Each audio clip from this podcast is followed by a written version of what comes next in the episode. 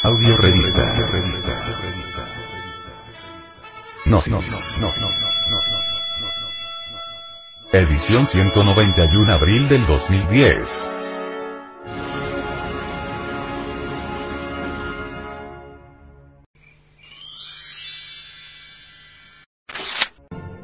Actualidad.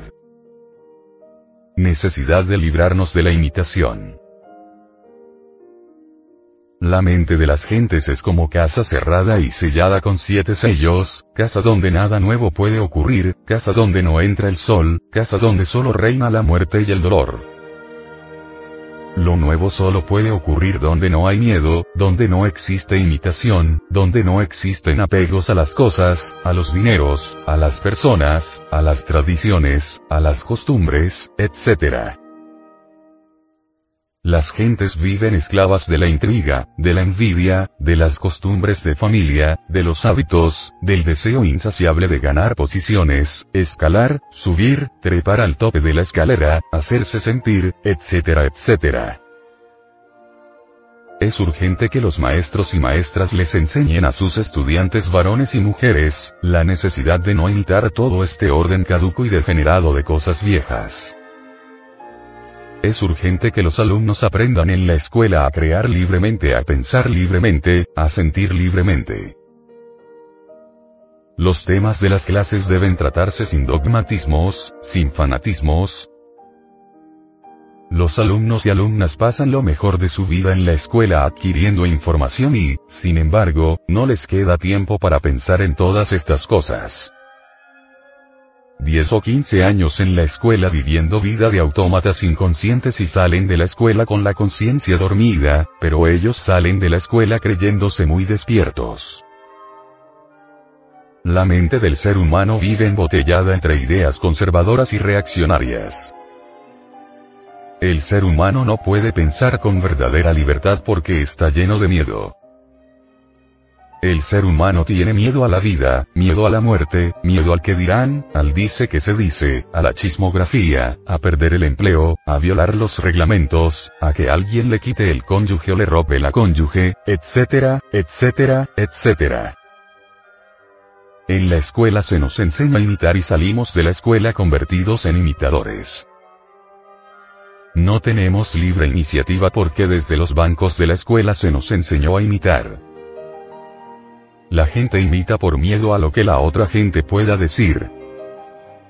Los alumnos y alumnas imitan debido a que los maestros tienen realmente aterrorizados a los pobres estudiantes, se les amenaza a cada instante, se les amenaza con una mala calificación, se les amenaza con determinados castigos, se les amenaza con la expulsión, etc.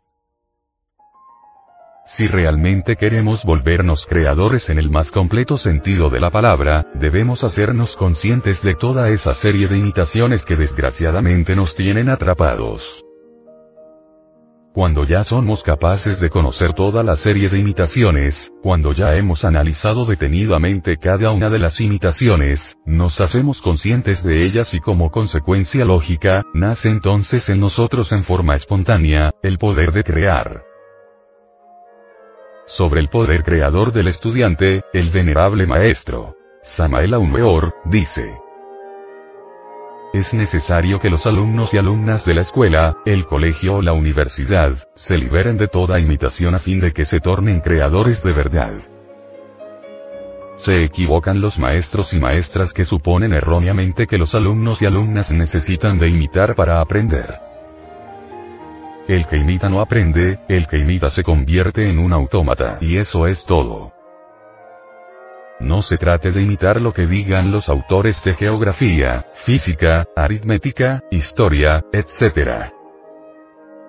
Imitar, memorizar, repetir como cotorros o loros, es estúpido, mejor es comprender conscientemente lo que estamos estudiando. La educación fundamental es la ciencia de la conciencia, la ciencia que nos permite descubrir nuestra relación con los seres humanos, con la naturaleza, con todas las cosas.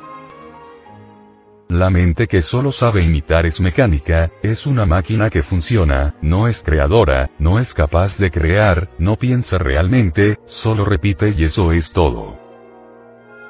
Los maestros y maestras deben preocuparse por el despertar de la conciencia en cada estudiante.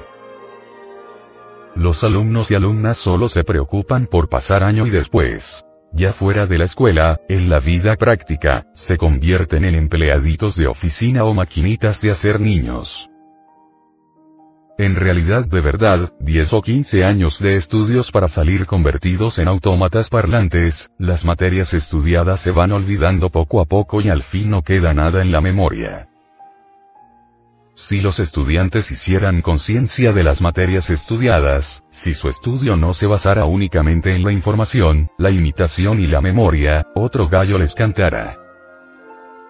Saldrían de la escuela con conocimientos conscientes, inolvidables, completos, que no estarían sometidos a la infiel memoria. La educación fundamental ayudará a los estudiantes despertándoles la conciencia y la inteligencia.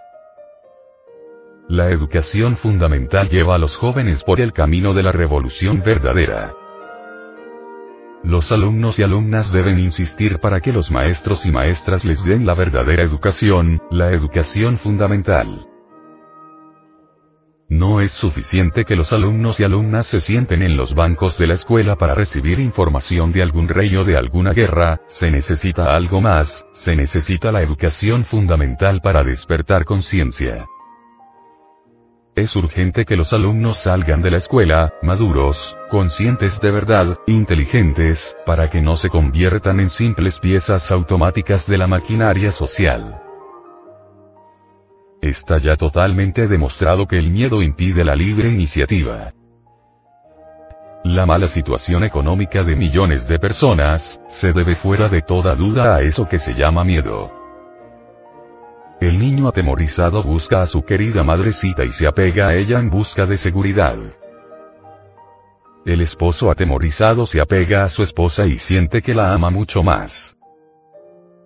La esposa atemorizada busca a su marido y a sus hijos y siente amarlos mucho más.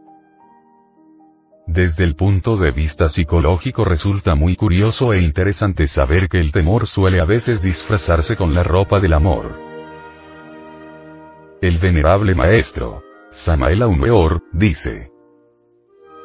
La gente que internamente tiene muy poco, la gente internamente pobre, busca siempre afuera algo para completarse. La gente internamente pobre vive siempre intrigando, siempre tonterías, chismografías, placeres bestiales, etc.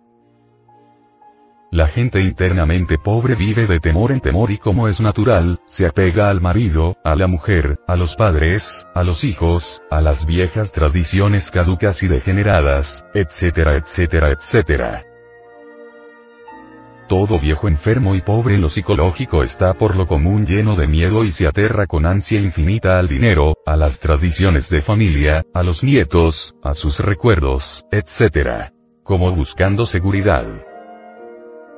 Esto es algo que, todos podemos evidenciar observando cuidadosamente a los ancianos.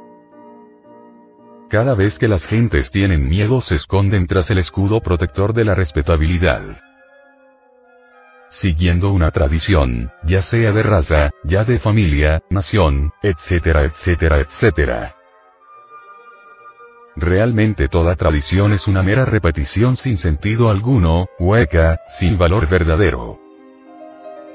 Todas las personas tienen una marcada tendencia a imitar lo ajeno. Eso de imitar es producto del miedo. La gente con miedo imita a todos aquellos a quienes se apega. Imita al marido, a la esposa, a los hijos, a los hermanos, a los amigos que le protegen, etcétera, etcétera, etcétera.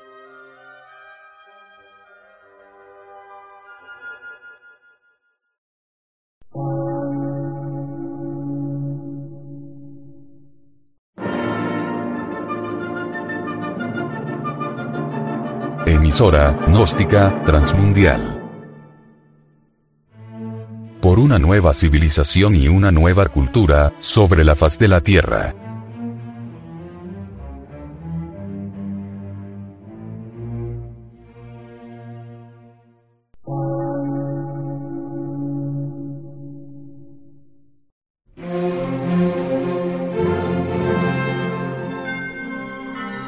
Medio de radiodifusión, científico, artístico, místico y filosófico, de la Asociación Colombiana de Centros de Estudios Gnósticos, Antropológicos, Psicológicos y Culturales. A. C.